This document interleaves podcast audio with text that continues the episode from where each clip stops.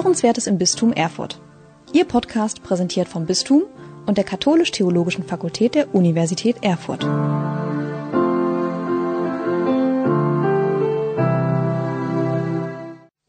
Die Aktivistinnen und Aktivisten von Extinction Rebellion übertreten bewusst Rechtsnormen, um Regierungen zu zwingen, Maßnahmen gegen das Aussterben von Tieren, Pflanzen, Lebensräumen und letztlich der Menschheit zu ergreifen. Der Thüringer Ministerpräsident Bodo Ramelow hat in einem Interview gesagt, er habe in Corona-Zeiten an der Beerdigung einer Nachbarin teilgenommen und damit gegen die von ihm selbst in Kraft gesetzten Rechtsnormen verstoßen. Zwei Beispiele, in denen Menschen also gegen Gesetze oder andere Vorgaben verstoßen haben, zugunsten anderer Ziele. Da stellt sich die Frage, darf man das so einfach? Herzlich willkommen zur ersten Episode unserer Reihe Lost in Corona. Die eingangs gestellte Frage, darf man das so einfach, Gesetze übertreten, lässt sich natürlich juristisch beantworten, aber sie stellt sich genauso für Philosophie und Ethik. Mein Name ist Niklas Wagner, ich leite die Akademie des Bistums Erfurt und ich diskutiere diese Frage heute mit Holger Zaborowski.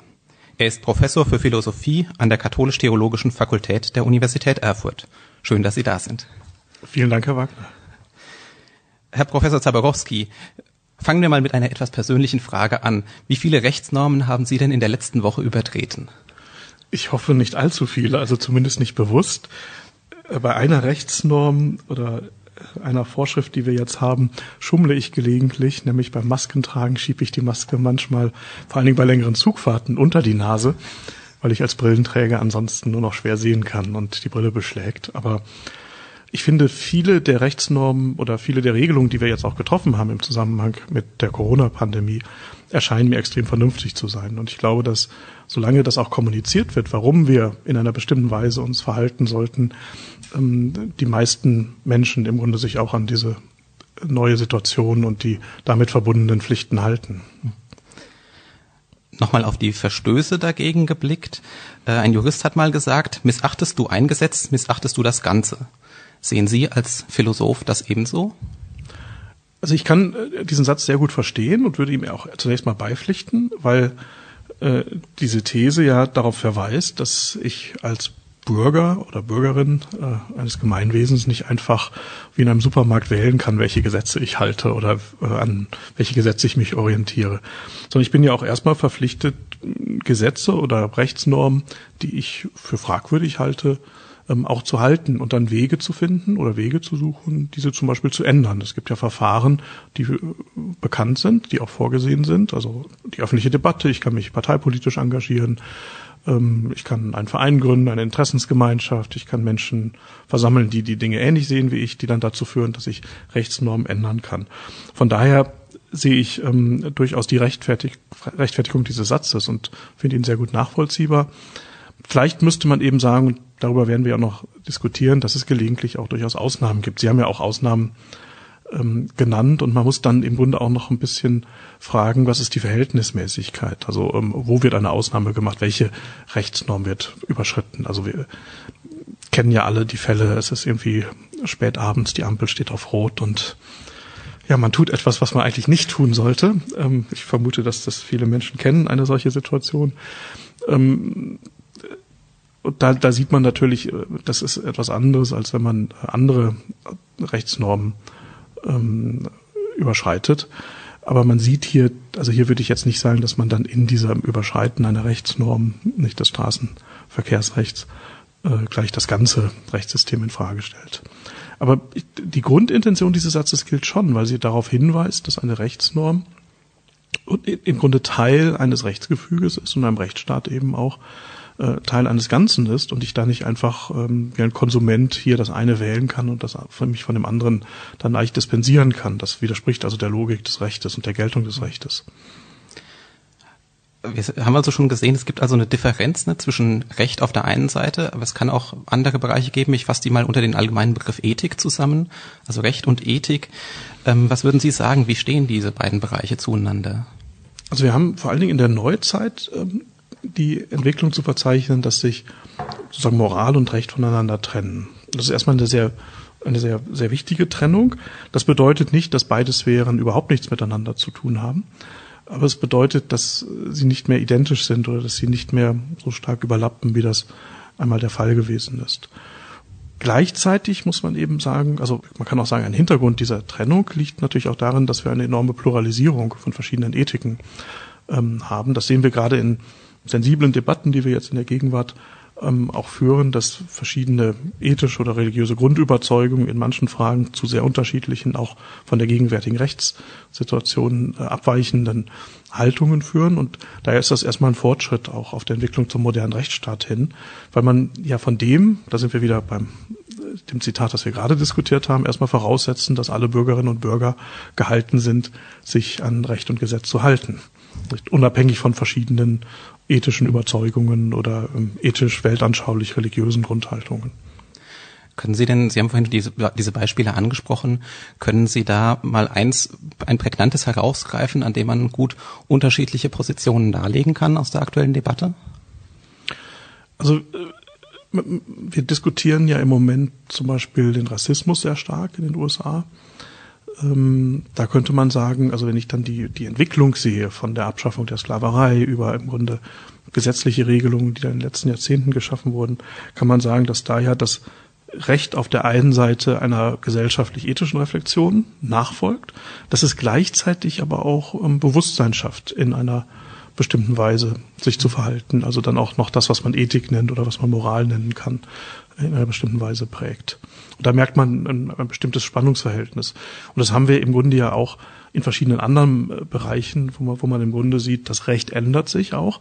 Und es, die Änderungen des Rechtes stehen dann immer in einem Verhältnis auch zur Änderung dessen, was man Moral oder Sitte ähm, nennen kann. Also wenn man drängt, die Einführung des Scheidungsrechts zum Beispiel reflektiert eben ein unterschiedliches gesellschaftliches Bewusstsein, aber führt eben auch wiederum zu einem unterschiedlichen gesellschaftlichen Bewusstsein.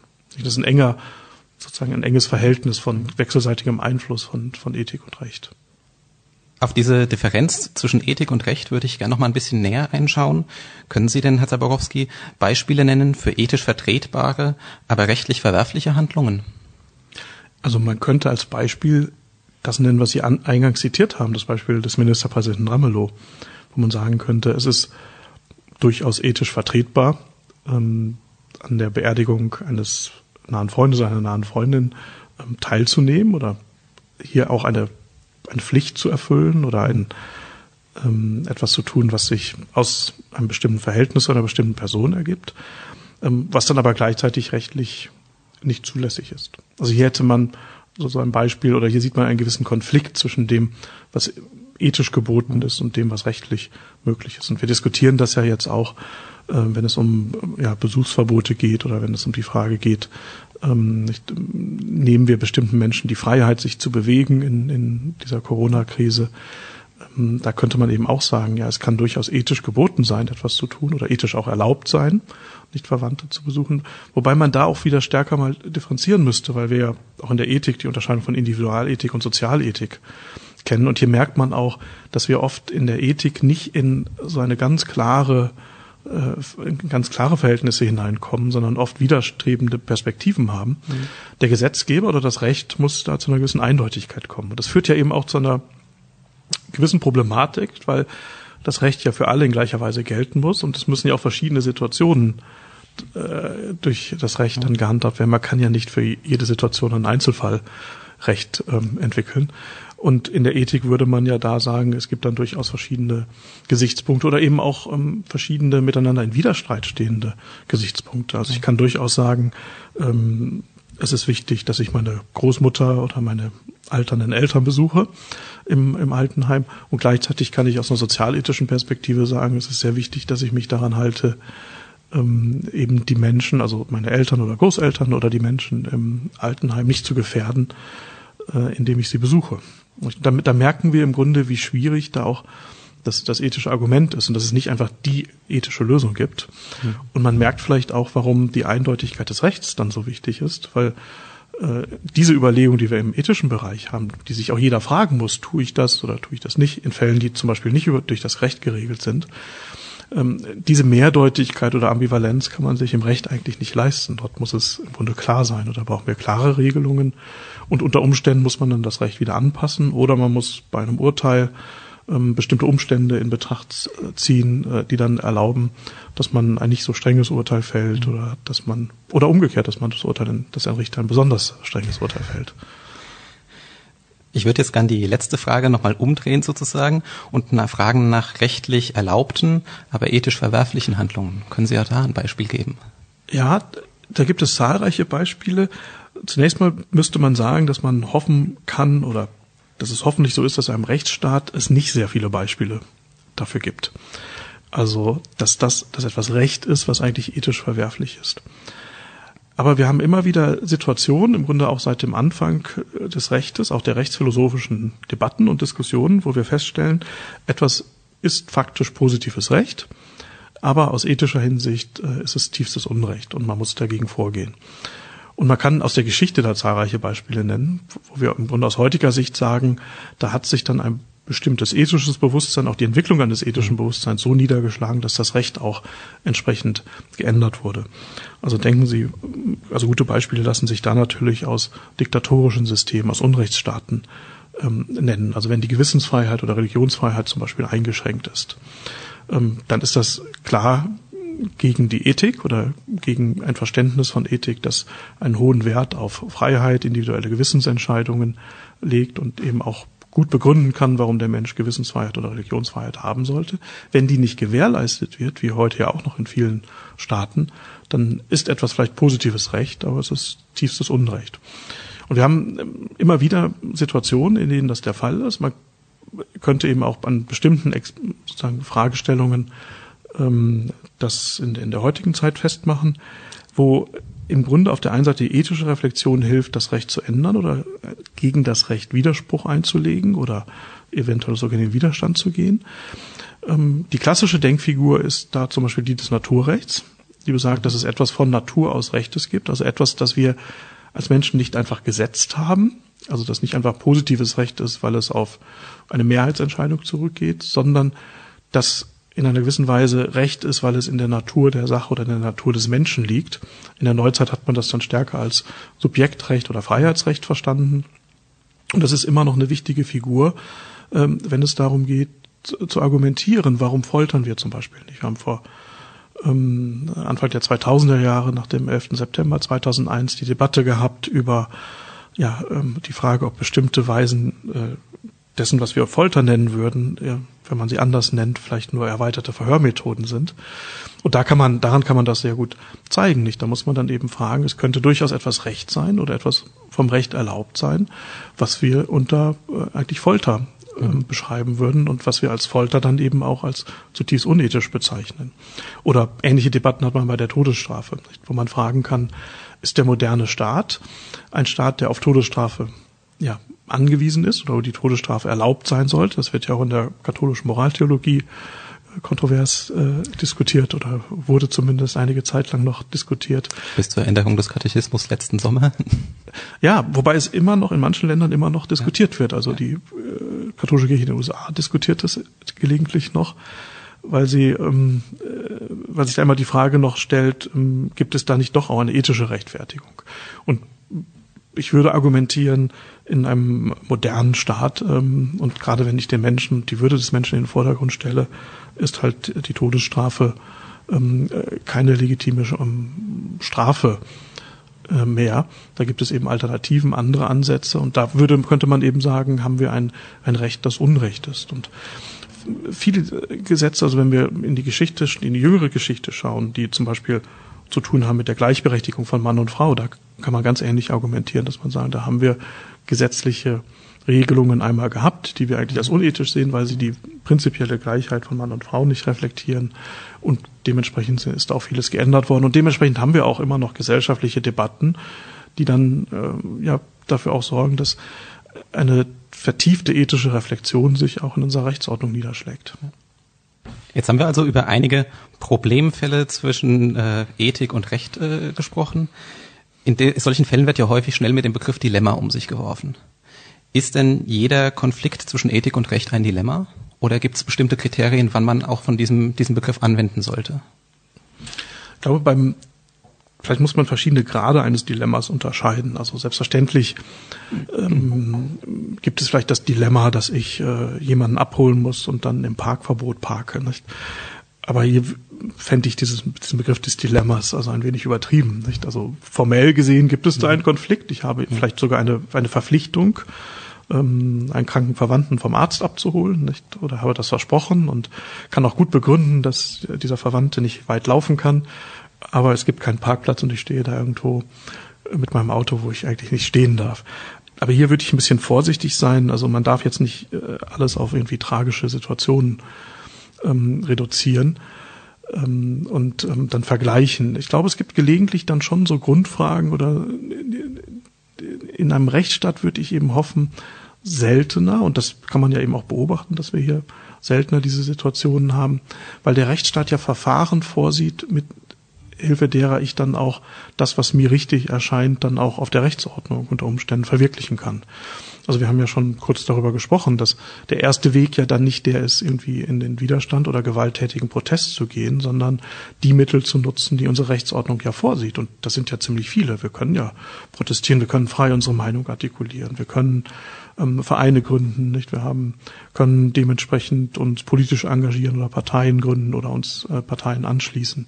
Und das scheint mir zunächst mal wichtig zu sein, dass das auch eine der fundamentalen Spielregeln ist in einem Rechtsstaat, sich an die grundlegenden Verfahren ähm, zu halten. Also wenn wir jetzt schauen, was da im Hinblick auch auf die Kritik an den Maßnahmen, die seitens der Regierung getroffen wurden, stattfindet, oder Sie haben Grunde eine ganze Reihe von anderen Bewegungen ja auch in der Anmoderation genannt. Ähm, da habe ich den Eindruck, werden halt die Verfahren nicht beachtet, die wir haben. Also wir haben eine demokratische Öffentlichkeit, wir haben bestimmte Verfahren, man kann diese artikulieren, wir haben die Medien, die da eine wichtige Rolle spielen. Ähm, und ich habe den, ich habe nicht den Eindruck, wie dann manche Verschwörungstheoretiker denken, dass wir irgendwie eine gleichgeschaltete Presse haben oder dass die äh, Presse nicht mehr kritisch berichtet oder dass es nicht möglich ist, ähm, Widerspruch oder auch Anfragen zu artikulieren. Aber ich denke, gerade für den Rechtsstaat ist es wichtig, da sind wir wieder auch bei diesem ersten Zitat, dass es gewisse grundlegende Regeln gibt und ähm, dass der Gang dann in so eine Art Widerstand oder einen gewalttätigen Widerstand ähm, ja wirklich nur für die absolute Ausnahme gedacht ist. Und ich sehe in Deutschland noch nicht diese Ausnahme gegeben.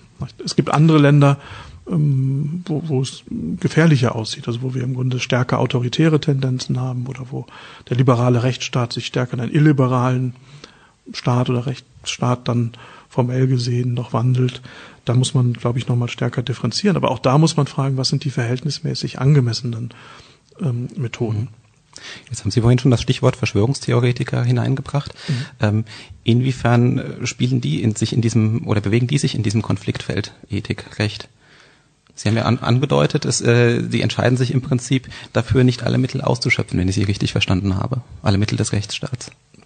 Äh, nicht, nicht alle, also nicht, nicht unbedingt. Also es gibt ja auch da verschiedene Abstufungen von Verschwörungstheoretikern oder von den Handlungen, die Verschwörungstheoretiker begehen. Es gibt ja viele, die sich durchaus in den Grenzen des Rechtsstaates bewegen. Ähm, ich glaube, da ist das grundlegende Problem zunächst einmal, eine Frage der Wahrheit und eine Frage der Wahrheit im öffentlichen Raum. Also wenn jemand zum Beispiel eine starke Verschwörungstheorie ähm, erhebt, dann hat man den Eindruck, äh, fehlt plötzlich so die gemeinsam geteilte Welt in der man noch über bestimmte Fragestellungen reden kann. Das macht das Problem dann auch so schwierig, weil Verschwörungstheorien in der Regel auch selbst immunisierend sind. Das heißt, der Verschwörungstheoretiker kann, wenn man argumentativ mit ihm in ein Gespräch tritt, äh, einen zum Wahnsinn treiben, weil er letztlich auf jede Anfrage oder jede kritische Bemerkung oder jede Infragestellung eine Antwort hat ähm, und das in sein Weltbild einordnen kann. Also hier hat man eher diesen Konflikt zwischen verschiedenen ja, Weltbildern, mhm. wobei man dann sagen würde, der Verschwörungstheoretiker folgt halt einem höchst problematischen, nicht mehr der Realität entsprechenden Weltbild. Aber der Konflikt zwischen Ethik und Recht zeigt sich dann natürlich, weil der Verschwörungstheoretiker ja den Anspruch erheben würde, die Ethik auf seiner Seite zu haben. Und dann hat man da wieder ähm, einen Konflikt vorliegen. Was der Verschwörungstheoretiker dann auch nicht sieht, und das ist vielleicht nochmal eine, eine grundsätzliche Problematik, die dann zur Frage nach Wahrheit auch im öffentlichen Raum führt, ähm, ist ja, dass wir eben auch gemeinsame Maßstäbe brauchen ähm, über ja das, was im öffentlichen Raum verhandelt wird, zu sprechen. Und irgendwo ist ein Verschwörungstheoretiker, wenn er wirklich in Reihenform vorliegt, jemand, der sich eigentlich aus dieser Debatte herausstiehlt, weil er Annahmen macht, die in keiner Weise oft plausibel sind oder die nur sinnvoll sind unter ganz vielen Annahmen, die höchst äh, unplausibel sind. Ich glaube, dass, dass wir hier eben auch merken, dass wir da eine Krise des Rechtsstaates, auch der Demokratie in vielen Ländern sehen, weil äh, da Menschen sich, ich glaube, letztlich, weil die Situation sie überfordert und weil die Situation so komplex geworden ist, dass dann aufgrund der Komplexität, die wir gar nicht mehr als einzelne Bürger überblicken können, dann plötzlich in der Verschwörungstheorie eine sehr leichte Lösung sich anbietet. Denn viele Verschwörungstheorien sind so auf der einen Seite also ziemlich absurd oder ziemlich komisch und seltsam und äh, leben von sehr schwierigen und äh, sehr, sehr labilen Voraussetzungen. Aber als Theorie sind sie dann wieder extrem einfach und extrem plausibel. Also sie führen zu einer extremen Reduktion von Komplexität. Und was wir in der heutigen Situation beachten müssen, also neben dieser Frage äh, der Wahrheit und neben der Frage, was ist der öffentliche Raum und wie führen wir Debatten und wie ist es auch die Aufgabe der Politik, transparent äh, und mit entsprechender Rationalität die entsprechenden Entscheidungen zu kommunizieren. Was wir auf jeden Fall auch beachten müssen, ist die Rolle, die das Vertrauen spielt im, im öffentlichen Bereich. Das übersehen wir oft. Es gehört immer im Grunde, gerade in so einer komplexen Situation wie der, in der wir uns heute befinden, so eine Art Grundvertrauen hinzu. Also, dass wir im Grunde auch, also wir müssen sicherlich das, was auf der politischen Ebene entschieden wird, immer wieder kritisch betrachten und diskutieren. Das gehört zu einer aufgeklärten Öffentlichkeit. Das ist, denke ich, extrem wichtig, ähm, hier eben dass äh, wir als Bürgerinnen und Bürger ähm, von Politikerinnen und Politikern eben auf Augenhöhe ähm, nicht einfach nur behandelt werden wollen, sondern ihnen auf Augenhöhe begegnen wollen. Das setzt eine bestimmte Kommunikation auch voraus, eine gewisse Offenheit und eine gewisse Rationalität dieser Argumentation. Wir sind als Bürgerinnen und Bürger nicht Kinder.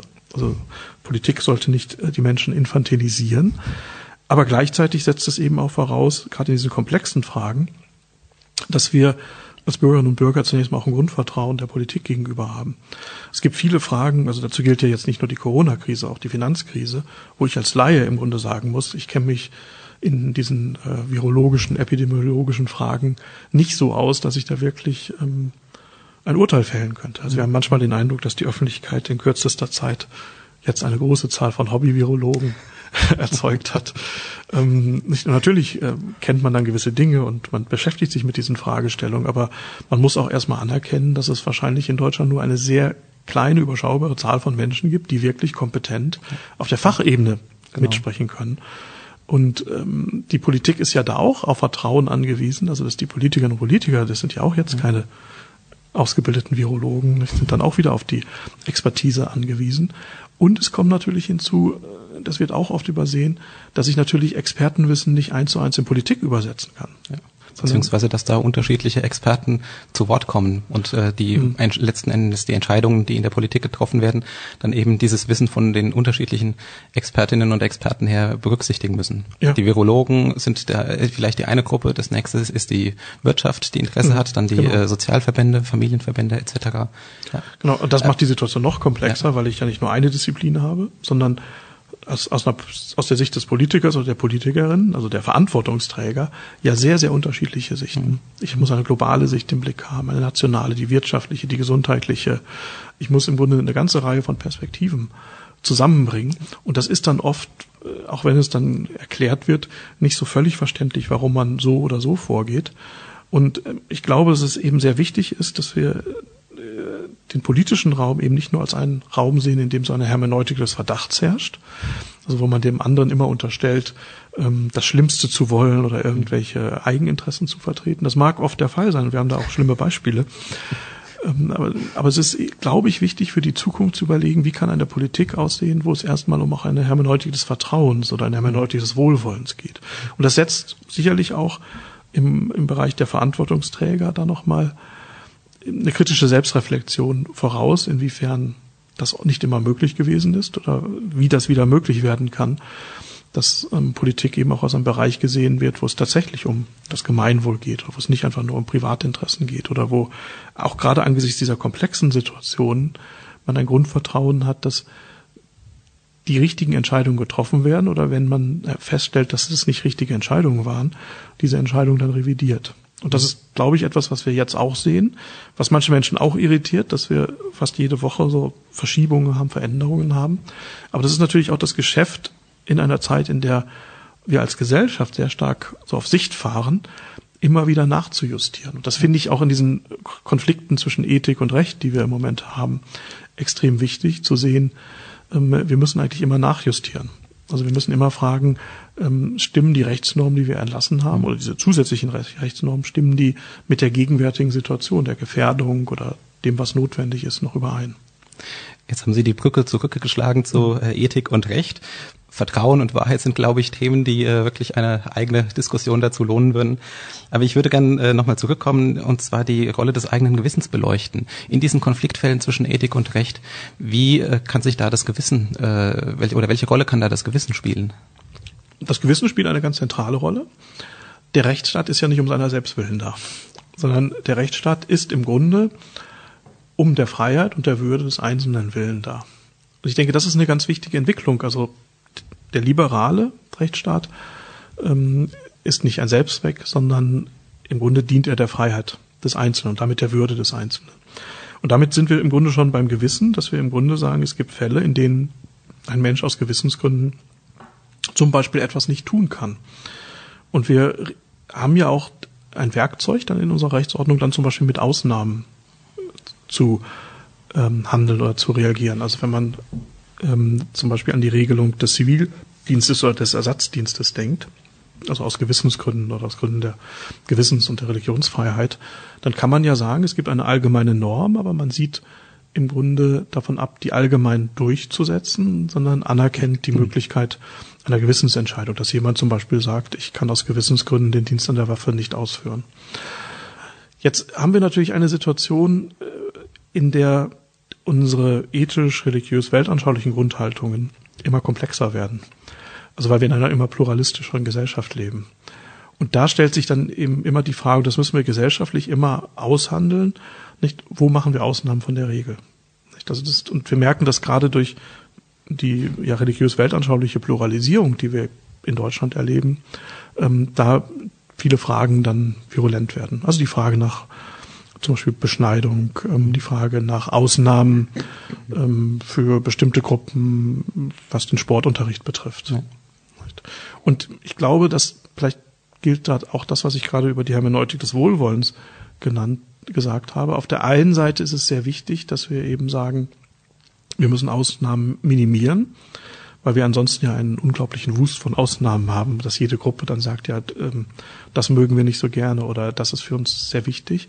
Aber gleichzeitig müssen wir ja auch abwägen zwischen verschiedenen Grundrechten oder müssen bestimmte Grundrechte wie die Religionsfreiheit zum Beispiel entsprechend ernst nehmen und sie mit einer gewissen Bedeutung auch versehen. Und seine Hermeneutik des Wohlwollens würde eben auch sagen, ähm, wir kommen den Menschen dann eher entgegen, also versuchen eher ähm, gewisse grundlegende Differenzen auch wirklich ernst zu nehmen. Ähm, man muss aber dann immer wieder darauf achten, dass damit nicht, also dass das dann letztlich nicht bedeutet, dass die Gesellschaft sich zersplittert in ganz viele Subgesellschaften, die dann nach so ihren eigenen Sonderregelungen leben. Und das sind, glaube ich, Spannungen, die wir in Zukunft auch noch viel, viel stärker haben werden. Und es sind letztlich auch Spannungen zwischen Ethik und Recht. Nicht? Mhm. Man könnte im Grunde sagen, die Ethik ist zunehmend in der Spätmoderne oder Postmoderne pluralistisch, weil sie eben von Grundhaltungen getragen ist, die sehr unterschiedlich sind. Wir leben in einem weltanschaulich neutralen Staat, der erlaubt es auch, dass sich im Grunde, dass die Menschen nach ganz unterschiedlichen ethischen Entwürfen leben. Ähm, das heißt, wir haben eine nicht mehr eine so homogene Situation, wie wir sie in, wie auch in 1949 zum Beispiel in der Bundesrepublik noch gehabt haben. Und ähm, das verschiebt sich im Moment. Und das Recht muss natürlich gleichzeitig irgendwo, ähm, weil es eben versucht, viele, viele Einzelfälle unter der Perspektive des Allgemeinen zu sehen, allgemein, formal und abstrakt sein. Und das sind natürlich dann Konfliktfelder, weil man dann sagen kann, wir können nicht jeden, jeden Einzelfall damit ähm, versehen. Man kann natürlich dann ähm, danach streben, Rechtsnormen noch weiter anzufassen, auszudifferenzieren oder dort, wo es wirklich wichtig ist, auch direkt Ausnahmen in das Gesetz hineinzuschreiben. Ich schlag mal den Bogen von der Spät- bzw. Postmoderne 2500 Jahre zurück Richtung Aristoteles. Ähm, der hat ja von dem Prinzip der Epikie das äh, hochgehalten. Mhm. Ähm, beim Stichwort Ausnahmen klingelt das ja so ein bisschen. Aber vielleicht können Sie noch mal ein bisschen genauer sagen, dieses Prinzip Epikie, meint das tatsächlich diese nur Ausnahmestellung äh, vom, in, von, auf einzelne Situationen bezogen oder ist da, steckt da noch mehr dahinter? Ja, für Aristoteles, wie auch dann für Thomas, ist ja die Epikie eine Tugend, also eine bestimmte Haltung, also nicht irgendwie ein rein kognitives Prinzip oder ein ähm, äh, etwas, was ich äh, äh, wissen kann, irgendwie so als eine theoretische Grundlage, sondern im Grunde eine Haltung des Menschen oder des moralischen Menschen, der im Grunde weiß, was wir gerade eben auch besprochen haben, dass das Recht allgemein ist, nicht jeden Einzelfall abdecken kann, der aber dann in dieser Haltung feststellen kann, dass zum Beispiel in einer bestimmten konkreten Situation ähm, er sich anders als das Recht vorgibt entscheiden kann. Also es ist ihm wichtig, dass es nicht eine grundsätzliche Infragestellung des Rechtes ist, sondern sein Hinweis eigentlich darauf, dass das Recht in seiner Allgemeinheit nicht jeden Einzelfall abdecken kann. Das ist, das betrifft teilweise in der Gegenwart auch Fälle, wo wir durch technischen Fortschritt oder durch ähm, Neuerungen auch in der Wissenschaft plötzlich vor Situationen stehen, in denen ähm, wir ähm, äh, noch gar nicht äh, ja, gestanden sind als Gesellschaft oder als Individuen. Und äh, das ist eigentlich ein Prinzip, das eben auch anerkennt, dass die Allgemeinheit und die formale Natur des Rechtes im Grunde immer wieder auch in einem Verhältnis stehen muss äh, zum Leben und zu bestimmten Situationen, in denen man sich befinden kann. Es gibt immer wieder allgemeine Regelungen, von denen man in bestimmten Situationen zu Recht sagen kann, ähm, daran muss ich mich jetzt also nicht halten. Nicht, also ähm, da, da, fallen einem auch dann zahlreiche Beispiele ein, oder wo man ähm, im Grunde sagen kann, äh, da muss ich im Grunde abwägen oder ich muss, äh, ein triviales Beispiel wäre wieder das Beispiel des Halteverbotes oder nicht des Parkens an falscher Stelle. Naja, wenn ich nur schnell in den Supermarkt gehe, ist natürlich klar, dass ich einen Strafzettel bekomme äh, und dagegen auch nicht Einspruch erheben kann. Aber es mag Situationen geben, in denen ich durchaus ähm, sagen kann, ich parke jetzt hier und ich kann auch vermitteln, warum ich das gemacht habe oder muss dann unter Umständen auch, mhm. wenn ich Einspruch einlege, ähm, die Strafe nicht zahlen. Und das gibt es eben in, in, anderen Fällen auch. Und ich glaube, das ist ein gutes Mittel.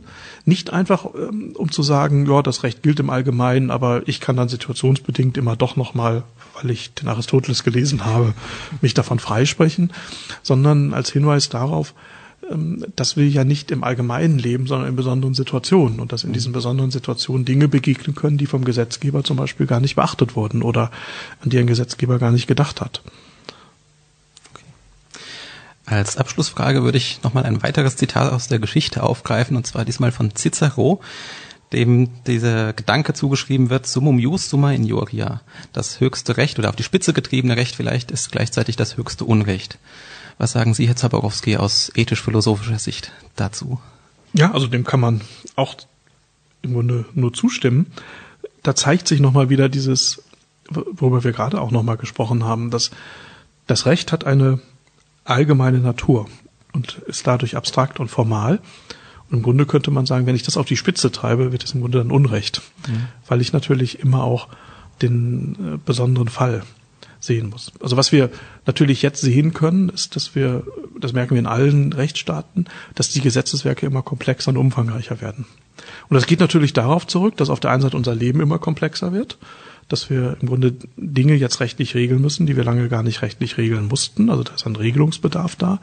Und dass die, die Rechtsordnung natürlich auf diese Komplexität reagiert, auch auf die Einzelfälle oder Einzelfälle nochmal stärker ähm, betrachten will. Nicht? Sonst, wir können nicht einfach mit den zehn Geboten leben und sagen, die regeln halt alles und ähm, dann müsste man ja fragen, ja, was heißt das denn jetzt in dieser konkreten Situation oder was heißt das in der Frage des was weiß ich, biomedizinischer Fragestellungen.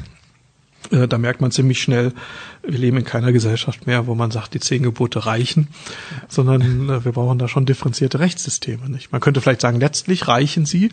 Ich muss nur immer gucken, was leite ich dann noch aus ihnen alles ab. Und das muss ich dann auch nochmal verbalisieren oder ich muss irgendwie kommunizieren und einen Konsens finden über konkrete Oder nehme, nehme ich sie wörtlich oder äh, vom, Sinngehalt, vom Sinngehalt her? Genau, und es sind natürlich verschiedene Deutungen, ja. auch Hermeneutiken ähm, möglich.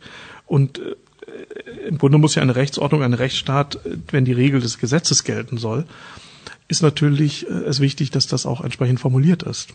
Also, denn sobald es um Interpretation geht, sobald ich mhm. frage, was bedeutet das jetzt in dieser konkreten Situation, bin ich natürlich auch abhängig von verschiedenen Interpretationen. Deshalb strebt man da natürlich nach einer Eindeutigkeit, ähm, die so aber gar nicht ähm, gegeben sein kann. Und daher hat Cicero natürlich recht. Wenn ich im Grunde merkt man das natürlich äh, auch im, im eigenen Leben. Nicht, wenn ich alles rechtlich zu regeln versuche oder alles sozusagen unter den, die Perspektive des Rechtes setze, dann kippt es eigentlich. Dann wird es im Grunde auch ungerecht, weil ich dann die Einzelfälle auch nicht mehr betrachten muss.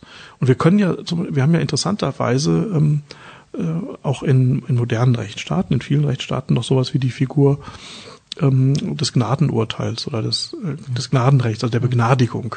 Und da taucht ja ein Motiv auf, das eigentlich in der Logik des modernen Rechtsstaats irgendwie so ein bisschen fremd ist. Nämlich, dass da irgendjemand ähm, so Gnade sprechen kann oder Gnade vor Recht walten lassen kann. Aber das ist ja auch eine, im Grunde auch so eine Figur, die sagt, wir brauchen sozusagen so, so Lücken in dieser allgemeinen Geltung des Rechtes, so, so Einschnittstellen, die dann erlauben, Gnade vor Recht gelten zu lassen. Und es darf natürlich auch nicht willkürlich eingesetzt werden. Also da geht es ja auch nicht um Fälle, wo dann äh, irgendwie der Bundespräsident äh, morgens einfach mal so sich so Rechtsfälle anguckt und sagt, hier hebe ich den Daumen nach oben und hier nach unten, sondern das ist sehr genau, ja auch sehr genau geregelt, weil es im Grunde auch mit bestimmten Situationen, die sich jetzt nicht allgemein fassen lassen, ähm, zu tun hat. In ähnlicher Weise gibt es ja auch bei Richtern äh, einen gewissen Ermessensspielraum bei der ähm, Bestrafung. Und da kann man eben auch sagen, das, das sind dann eben auch so Momente, das Recht funktioniert nicht wie so eine ja, physikalische Kausalitätenkette. Nicht? Sonst könnte man ja auch irgendwie Computer haben, die dann Recht, Rechtspr Rechtssprüche sagen. Also musst du einfach so eine Tabelle ausfüllen und alle Einzelheiten angeben. Nicht jeder weiß das, wenn wir irgendwie zu schnell fahren, dann geht das irgendwie. Dann spielt es keine Rolle, wer wir sind und was wir tun und was die Motivation gewesen ist, sondern dann gibt es eine klare Regelung, welche Strafe wir zahlen, wie viele Punkte wir bekommen.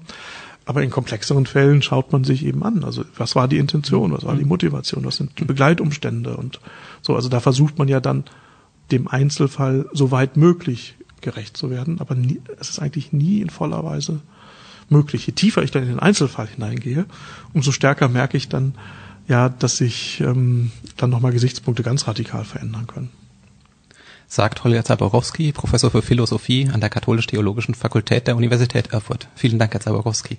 Vielen Dank, Herr Wagner. Danke. Vielen Dank auch Ihnen, den Hörerinnen und Hörern unserer Folge. Ich hoffe, wir konnten Ihnen Appetit machen und würde mich freuen, Sie beim nächsten Mal bei Lost in Corona wiederzuhören. Bis dahin, machen Sie es gut.